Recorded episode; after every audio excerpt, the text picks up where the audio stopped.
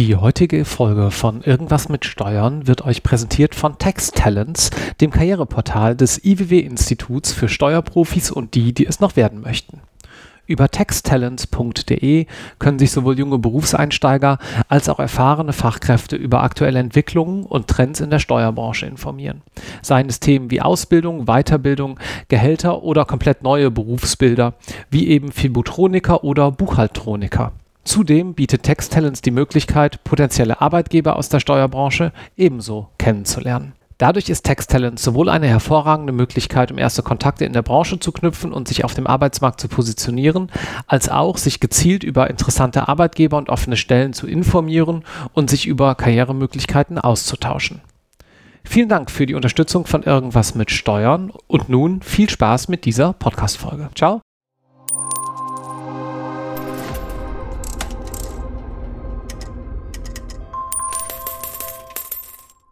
Herzlich willkommen zu einer neuen Episode Irgendwas mit Steuern. Mein Name ist noch immer Marc Ohrendorf und heute habe ich das große Vergnügen, mit Katrin Dorn sprechen zu dürfen. Hallo Katrin. Hallo, ne? Katrin, du sitzt gerade in München, mhm. bist aber Steuerberaterin und noch vieles mehr. Darauf gehen wir gleich mal ein bei einer Hamburger Kanzlei, wenn man das so sagen kann. Das ist richtig, ja. Du bist bei Mörle Hub Luther, da hatten wir auch schon eine Kollegin von dir hier im Podcast. Was machst du da?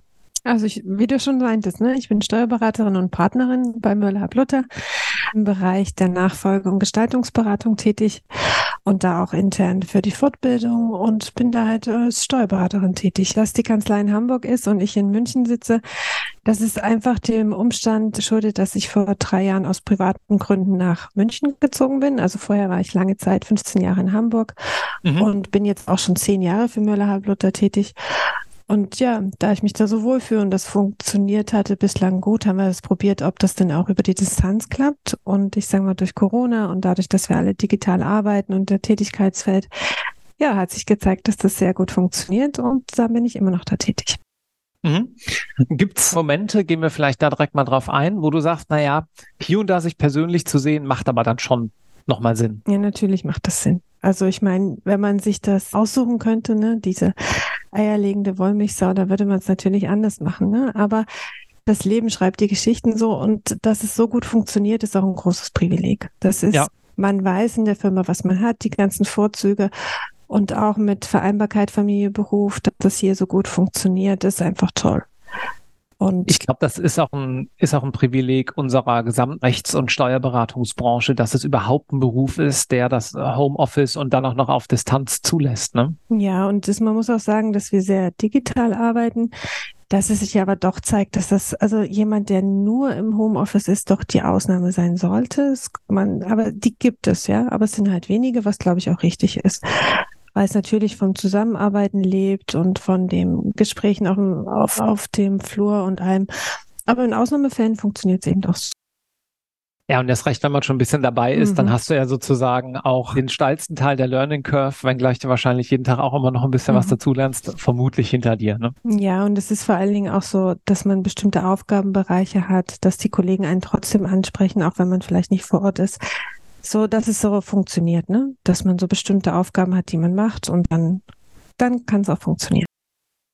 Gut, dann lass uns ein bisschen was über dein inhaltliches Wirken sagen. Du hast gesagt, du machst Nachfolgeberatung unter anderem. Mhm. Was hat es damit auf sich? Ja, Nachfolge ist eigentlich alles, was mit Schenkung und Erbschaftssteuer zu tun hat. Erstmal im Großen. Ne? Und es ist ja so, dass Nachfolge, im Speziellen geht es eigentlich darum, wie man Vermögen dann auf die nächste Generation überträgt. So, mhm. und das ist meistens eine ganzheitliche Beratung, müssen ganz viele Fragen beantwortet werden. Das ist so ein Familienverbund, wie ist das Verhältnis zwischen Eheleuten, wie soll es an die nächste Generation übertragen werden, wann und welche Notfallplanungen es geben soll und so weiter. Es kann aber auch sein, dass wir uns nur mit einzelnen Fragestellungen beschäftigen. Ne? Wenn jemand sagt, hier, wir wollen was übertragen, wollen was verschenken, wie soll das funktionieren? Das ist so Nachfolgeberatung im groben skizziert. Wir haben dazu schon mal eine Folge gemacht. Da ging es um wahnsinnig große Summen und mhm. unter anderem auch um die Herausforderung, was macht man eigentlich, wenn man vielleicht nicht alles der nachfolgenden Generation übertragen möchte, sondern wenn man eher altruistisch das Ganze in eine Stiftung gießen möchte und irgendwo auch, damals war das Beispiel hier im Podcast, 98 Prozent seines Vermögens eigentlich wieder der Allgemeinheit mhm. zuführen möchte. Den Teil lassen wir mal außen vor. Wir machen mal den klassischen Teil, wo vielleicht auch Menschen jetzt nicht ein Vermögen von hunderten Millionen besitzen, äh, sondern etwas weniger. Kannst du uns da vielleicht mal so abstrakt ein Fallbeispiel mit an die Hand geben, was so eine typische Konstellation ist? Eine typische Konstellation sind, dass man, also wir beraten schon Personen, die doch etwas vermögender sind, also so ein, zwei, drei, vier, fünf Millionen Privatvermögen und dann vielleicht noch Betriebsvermögen, Unternehmensvermögen haben. Aber ganz viele Fragestellungen sind, wie man zum Beispiel Immobilien auf die nächste Generation übertragen kann. Ne? Da ist einfachster Fall Familienheim oder vermietete Immobilien über Niesbrauch oder Renten, dass man so die eigene Versorgung noch sicherstellen kann.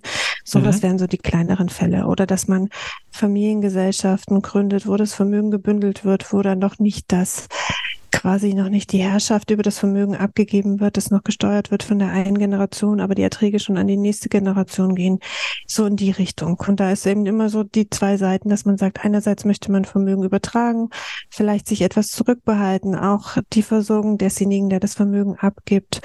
Und im erbschaftssteuerlichen Bereich ist so bei Immobilien, die geht schnell über diese persönlichen Freibeträge hinaus. Mhm. Und da ist halt die Frage, wie kann man das dann steuern? Ohne dass da Erbschaftssteuer, Schenkungssteuer anfällt. Also zum Beispiel zeitlich gestreckt übertragen, dass wir die Freibeträge mehrfach ausnutzen, sowas. Das wären so kleinere Fälle.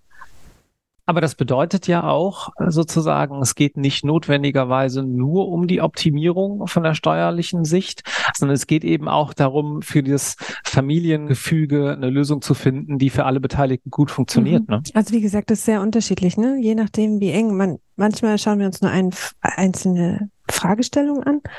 Wie kann ich das oder welche Steuerfolge gibt es oder wie kann ich das verhindern?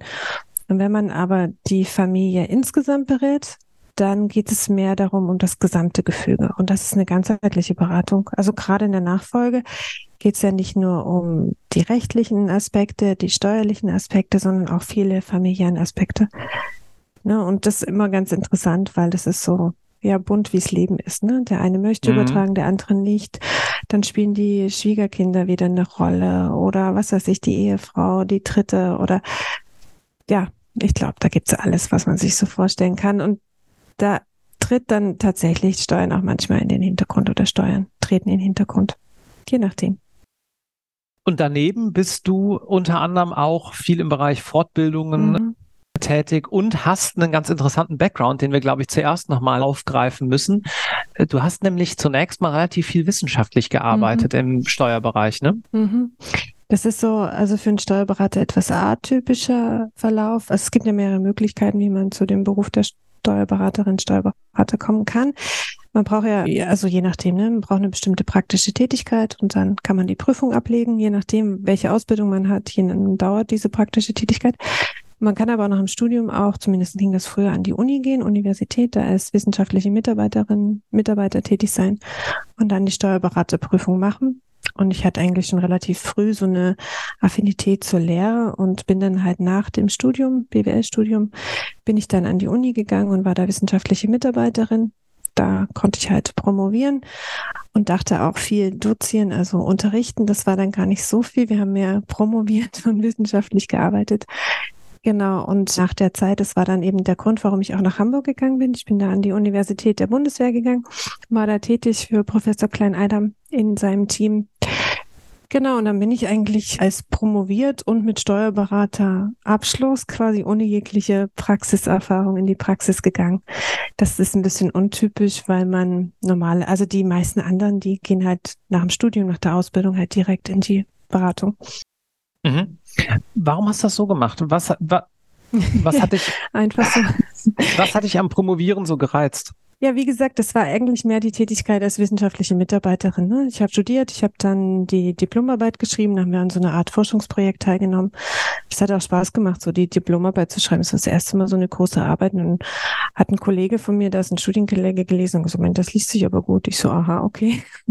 das war das erste Mal, dass ich das hatte und das hat mir dann Spaß gemacht. Und ich war nach dem Studium relativ jung, also 22 und dachte, so eine Tätigkeit an der Uni, das ist so ein bisschen wie eine Verlängerung vom Studium. Ja, eine mhm. feine Sache. Und es war halt auch eine Möglichkeit, Steuerberaterin zu werden. Ne? Und so kam das dann. Und genau. Was war denn überhaupt mal deine Motivation, Steuerberaterin zu werden? Ja, das ist auch eine gute Frage. Ich habe BWL studiert, habe früher mal überlegt, also ganz früher mal, ob ich quasi Lehrerin werde, dann Jura BWL, habe mich dann für BWL entschieden, weil ich dachte so, ja, das kürzere Studium, wenn man sich nicht ganz sicher ist.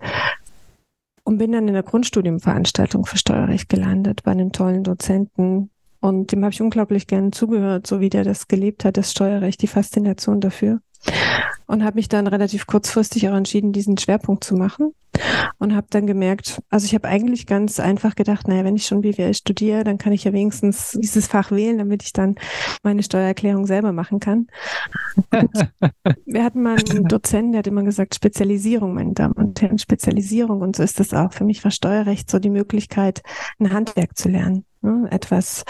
Und ich fand das, also ich habe schnell gemerkt, dass es mich interessiert, fasziniert und dass man da gut drin ist.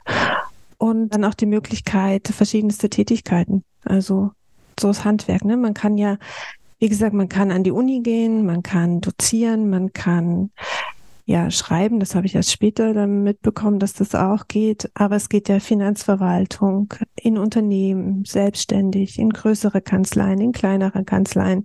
Und das fand ich einfach ja reizvoll. Und dann bist du auch dabei geblieben, logischerweise. Ja, eingeschlagen und dabei geblieben. Genau, ich bin dann an die Uni gegangen, habe da halt ja dann promoviert, die Prüfung gemacht und bin dann zu einem Kollegen gekommen. Die erste Station, die ich hatte, also vor Möller Hab Luther, der war auch so tätig wie ich. Der hat unglaublich gern geschrieben und auch so wissenschaftlich gearbeitet und keine laufende Steuerberatung gemacht. Und dann haben wir auch, dann hat sich so dieses Tätigkeitsfeld des Schreibens noch ergeben. Ne? Wir haben sehr viele Fachbeiträge geschrieben, Bücher geschrieben, ja, Gutachten, steuerliche Fragestellungen. Er hat auch doziert, da hatte ich dann den ersten Lehrauftrag an der Uni. Ja, und so ging das dann seinen Lauf und dann, genau, ging es immer so weiter mit diesen drei Tätigkeitsbereichen eigentlich. Ne? Also immer die Praxis, was auch immer faszinierend ist, weil man sich mit so vielen Fragestellungen auseinandersetzen muss. Das würde man, glaube ich, in der in der Theorie gar nicht ahnen, was für Probleme es da immer gibt mit Anwendung der Gesetze. Das ist auch ganz faszinierend. Und das andere ist eben diese Lehre und dann ein bisschen Forschung, wenn man sich sehr viel mit aktuellem Steuerrecht beschäftigt oder mit Fragestellungen und dazu recherchiert und wissenschaftlich dann tätig ist, ausarbeitet. Sag mal, die hört das hier nicht, deswegen darf ich das sagen. Wenn ich jetzt mit meiner Schwiegermutter hierüber sprechen würde mhm. und würde sagen, da gibt's Menschen, die sind Steuerberater und die freiwillig, setzen sich dann auch noch hin und schreiben darüber Artikel. Mhm. Dann würde die sagen, ist das nicht sehr, sehr trocken, so ja. im Volksmund, sag ich mal. Ja. Du sagst ja, mhm. aber auf der anderen Seite muss es ja was geben, was dich daran fasziniert. Ja, ich glaube, für Außenstehende ist das schwer zu verstehen. Ne? Ja. Aber ich glaube, wenn man so eine Affinität zum Steuerrecht hat und davon gibt es ein paar Leute und die erkennt man dann auch, die kennt man auch, ne? Und ich glaube, wenn man sich mit denen so über steuerliche Fragestellungen auseinandersetzt und unterhält, dann fangen die Augen so an zu funkeln. Weil das einfach, wir finden das interessant. und es ist auch wirklich manchmal ein Highlight, wenn man sich mit jemandem unterhält und sagt, ja, wie siehst du das und das und schau mal, ich habe den Fall und kannst du dazu was sagen? Und dann wird man so einen Funkel in den Augen sehen. Das haben wahrscheinlich nicht alle, das gebe ich zu. Aber für die Leute, und zu denen gehöre ich auch, ist es keinesfalls trocken ich kann verstehen, dass man es von außen nicht versteht und aber da ist man einfach ein Nerd. Ich sage immer, ja, da bin ich halt ein Nerd. Ist halt so, macht nichts. Ist nicht schlimm. macht mir Spaß. ist auch nicht das Einzige. Also es ist ja nicht so, dass man das 24 Stunden an sieben Tagen so macht, sondern aber wenn man es dann macht, dann macht das auch Spaß tatsächlich. Du hast insgesamt so um die 100 Aufsätze geschrieben, ne? Könnte sein, ja. Viel, ne? Hat sich, das ist, das ist wirklich, das ist wirklich eine Menge. Vor allem, also, wenn man sich mal überlegt, dass ja das äh, wirklich nebenbei ist. Wie, wie schaffst du das zeitlich? Nee, ich muss sagen, ich habe drei, mindestens drei Berufe oder Tätigkeiten. Das eine ist bei Möller Bluttern. Das ist ja eine Teilzeittätigkeit. Da bin ich auch sehr dankbar für, dass das in Teilzeit funktioniert, weil sonst wäre ja keine Zeit für die anderen Tätigkeiten. Und dann ist halt das Schreiben und das Dozieren. Dozieren, das sind mehrere Tage im Jahr. Also schon einige. Aber ja. Und schreiben, ja, manchmal geht es so ineinander über. Ne? Es gibt ja auch Sachen, die wir, also eben, also es kann sein, dass Schreiben Abfallprodukt unserer praktischen Tätigkeit ist, ne, wenn wir irgendwas uns in der, in der Tätigkeit in der, in der Kanzlei mit auseinandersetzen, dass wir dazu etwas schreiben. Es gibt aber auch Aufsätze, Urteilsbesprechung, aktuelle Gesetze. Damit müssen wir uns, also es, es verwebt sich manchmal ineinander. Ne? Das muss man für mhm. beide Seiten so. Und bei bestimmten Sachen wird man auch relativ schnell so. Ne? Also so Urteilskommentierung, das geht relativ zackig. Also das ist. Das hat halt immer einen ähnlichen Aufbau, ne? Genau. Und wenn die Urteile nicht zu kompliziert sind, dann geht das auch relativ schnell. Und es gibt Sachen, die brauchen natürlich länger, also Buchbeiträge oder ähnliches. Ja, da muss man sich halt die Zeit für nehmen und man muss so an, eigentlich muss man ein bisschen lernen, sich den, die Woche so zu strukturieren, ne? Weil es, es macht manchmal keinen Sinn, jetzt zu sagen, heute schreibe ich zehn Stunden. Ne? Aber es, dann kommt manchmal dasselbe raus, wie wenn ich sage, morgen habe ich drei Stunden und schreibe dann. Ist manchmal schon so vorgedacht, ne? Also mhm. zum Beispiel, kann ich heute mal schnell so ein Urteil lesen und dann sagt das so ein bisschen durch den Kopf durch und so. Und morgen schreibe ich dann, was das so in der Praxis bedeutet. So. Mhm. Aber ich kann mhm. relativ schnell schreiben. Sonst wird es nicht funktionieren. Bist du dann eher so am Stück, ich sag mal, wegschaffen oder eher so nochmal liegen lassen, später nochmal drüber schauen, Beides. Typ? Okay, kommt drauf an. Also ja, das, man, also man weiß schon, manche Sachen muss man nochmal durchdenken. Dann sagen die, dann schreibt man und dann schaut man sich nochmal an. Also wir machen ja auch viel zu zweit zum Beispiel, was auch sinnvoll ist, ne? Dass man einfach sagt, so, ich habe das jetzt mal, im Groben habe ich es jetzt mal und dann weiß ich, das sind schon so 90 Prozent und dann gebe ich es nochmal jemandem. So, schaust dir bitte nochmal an und oder nochmal ein, zwei Tage sacken lassen, liegen lassen, um zu wissen, stimmt das auch? Habe ich irgendwas vergessen oder gibt es da noch irgendwie sowas, ne?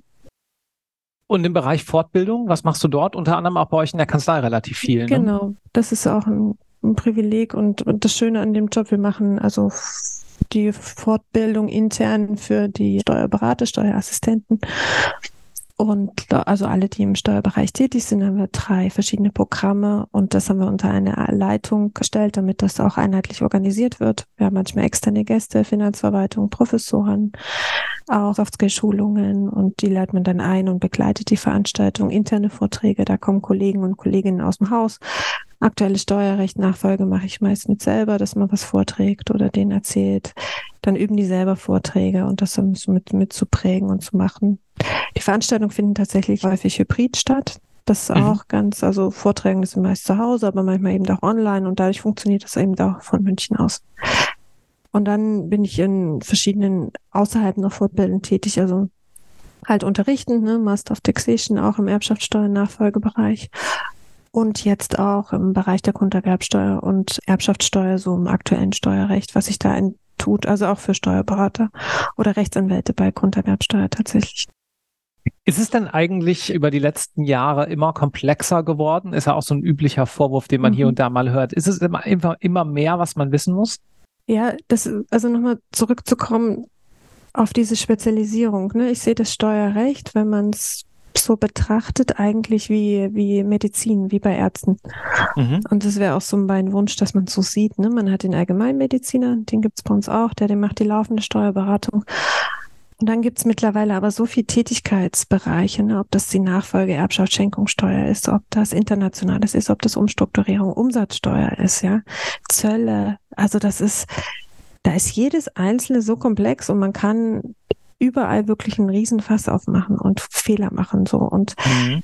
das ist das, ich glaube, deswegen ist auch Spezialisierung notwendig und sinnvoll. So. Und aufgrund dieser Komplexität. Ich, es gibt, glaube ich, kaum jemanden, es gibt natürlich ein paar Genies, die so durch die Gegend laufen, aber kaum jemanden, der alles im Blick haben kann. Mhm. Das wird nicht mehr funktionieren. So. Dafür ist es auch alles so schnelllebig, was man sich von außen vielleicht manchmal nicht vorstellen kann, aber es gibt sehr viele Gesetzesänderung, die Finanzverwaltung gibt ja ihre Meinung, die Gerichte entscheiden was. Und das alles so im Blick zu haben und vielleicht noch grenzüberschreitend. Also das ist naja gut, dann musst du zumindest wissen, wen du fragen kannst und wahrscheinlich reicht es dann hier und da auch zu wissen, ah, da ist ein Thema, da muss ich mal mhm. fragen. Ne? Genau, das ist so ein ja. Überblick behalten und deswegen ist es, also jetzt in solchen Kanzleien, in denen wir tätig sind, halt toll, weil da hat man ja Kollegen, die spezialisiert sind. Ne? Also wenn man eine mhm. Umsatzsteuerfrage hat, wenn man eine Umsatzsteuerklausel macht, dann fragt man den, wenn es was grenzüberschreitendes gibt, wenn es eine Umstrukturierung ist. Ne? Also macht jeder das, was er am besten kann und dann fragt man auch nach. Wie ist denn so dein Blick auf den Nachwuchs? Was hat sich denn, fangen wir vielleicht mal am Anfang an, im Arbeitsmarkt getan, seitdem du angefangen hast im Vergleich zu jemandem, der heute in den Beruf startet? Eine gute Frage. Ich kann das, glaube ich, gar nicht so beurteilen, aber ich weiß, dass sich natürlich immer darüber gesprochen wird, dass sich viel verändert hat, ne? Generation X und Z und was es da alles gibt und die Einstellung. Ja, haben die alle keine Lust mehr, wie, wie man so in den Publikumsmedien liest oder wie ist das? Ich mag darüber nicht urteilen. Ich kann nur sagen, dass wir sehr motivierte und kompetente Mitarbeiter, Mitarbeiterinnen haben. Ich habe aber auch gehört, dass es tatsächlich dieses, diesen Vorwurf begründet gibt, was sich geändert hat. Ich glaube schon, es ja, ist wahrscheinlich nicht mehr jeder so bereit, 60, 80 Stunden, aber das zieht sich wahrscheinlich schon auch so ein paar Jahre durch, durch das Arbeitsleben, ne, dass sich das verändert hat. Ja. Ja, aber dann sich ist hybrid geworden. Das haben wir jetzt schon ziemlich. Zum Teil auf jeden Fall. Hm. Ziemlich gehört. Wie sieht es mit Hierarchien aus? Ist das flacher geworden? Naja, es hat sich schon viel verändert. Ne? Also wenn man, also wenn man jetzt zurückschaut, als ich anfing, also gerade was so Frauen in Führungspositionen angeht, Frauen in Teilzeit, da hat sich schon einiges getan. Das hat natürlich jetzt nichts damit zu tun mit den Hierarchien, dass sie flacher geworden sind. Ist vielleicht auch die Umgangsart miteinander anders, wenn man über Hierarchien spricht. Ne? Ich meine, mhm. diese Dudes-Mentalität, das gab es vor 10, 15 Jahren auch nicht so ausgeprägt in, in der Steuerberatung, wie es heute ist. Ne? Also das hat sich wahrscheinlich verändert. Wie sieht es mit Technologie aus? Ist das ein wichtiger Treiber deiner Arbeit? Also bei mir tatsächlich noch nicht in dem Sinne, aber Digitalisierung kommt natürlich auch im Steuerrecht an. Mhm. Ne, gerade in der laufenden Beratung und dass da mehr quasi ja, digitalisiert und gemacht wird, das natürlich auch, ja. Was sollte man mitbringen, wenn man jetzt gerade so startet in der Kanzleiwelt? Was glaubst du, was wichtig wird die nächsten Jahre, wenn man eine gute Steuerberaterin, ein guter Steuerberater werden möchte? Das ist auch eine gute Frage. Also im Idealfall erstmal eine Begeisterung für die Materie, ne? dass man da mhm. durchhält, dass man gerne, weil ich glaube, das, was man gerne macht und gut macht, dass man das dann eben auch ja, zu einer guten Leistung bringt. Die Frage ist ja, wie sich das alles verändern wird und da ist es halt schwierig zu sagen, was macht die Digitalisierung. Ich glaube, dass es verschiedene Arbeitsbereiche gibt, dass das, was ich gerade aufgezählt habe mit den Spezialisierungen, ne, dass es verschiedene Bereiche gibt da muss man halt erstmal feststellen, wo man denn tätig sein möchte, in welchem Bereich, ne? Ob man da, ob man sich festlegen möchte oder so ein Generalist sein möchte. Und dann stellt sich die Frage, wie viel Arbeit uns abgenommen wird durch, durch Digitalisierung, was dann noch bleibt. Ne? Und das ist wahrscheinlich dann die Beratung an sich oder die Prüfung der Ergebnisse. Und dafür braucht man natürlich im Idealfall eine gute Ausbildung. Das ist ja immer das, was zumindest in diesen Beratungsberufen ja das Besondere ist, ne? dass man ein Wissen hat, eine Fähigkeit, eine Stärke, so. Und das ist, glaube ich, das, was ich den jungen Kollegen mitgeben würde, dass man schaut, dass man so, so die eigene Kompetenz hat, dass man sich stärkt, eine Spezialisierung, was auch immer die ist. Jetzt sagten manche sagen, oh, laufende Beratung, aber es ist ja auch eine Spezialisierung. Und dann muss man wahrscheinlich bereit sein, sich auch auf die Veränderung einzulassen. Da zu schauen eher zu schauen, was halt kommt, was sich verändert. Ne? Hattest du Mentorinnen oder Mentoren in deinem Werdegang oder irgendwie eine Art Vorbild oder hat sich das mehr oder weniger von selber gefunden? Das ist jetzt auch eine gute Frage. Kann ich, so ein, ein Vorbild gab es nicht. Es gab wahrscheinlich immer verschiedene Personen, wo ich Dinge gut fand. So, ne? Mhm. Also, wo man so verschiedene Aspekte rausnimmt. So. Also das, was mir gefällt, jetzt persönlich ist auch diese Unabhängigkeit, ne? Oder so ein bisschen nicht unabhängig ist nicht frei, aber so ein bisschen frei, so verschiedene Sachen zu tun und zu machen, das zu tun, was man, also das, was man tut, gerne machen, ne? Es auch anständig machen, ordentlich miteinander umgehen.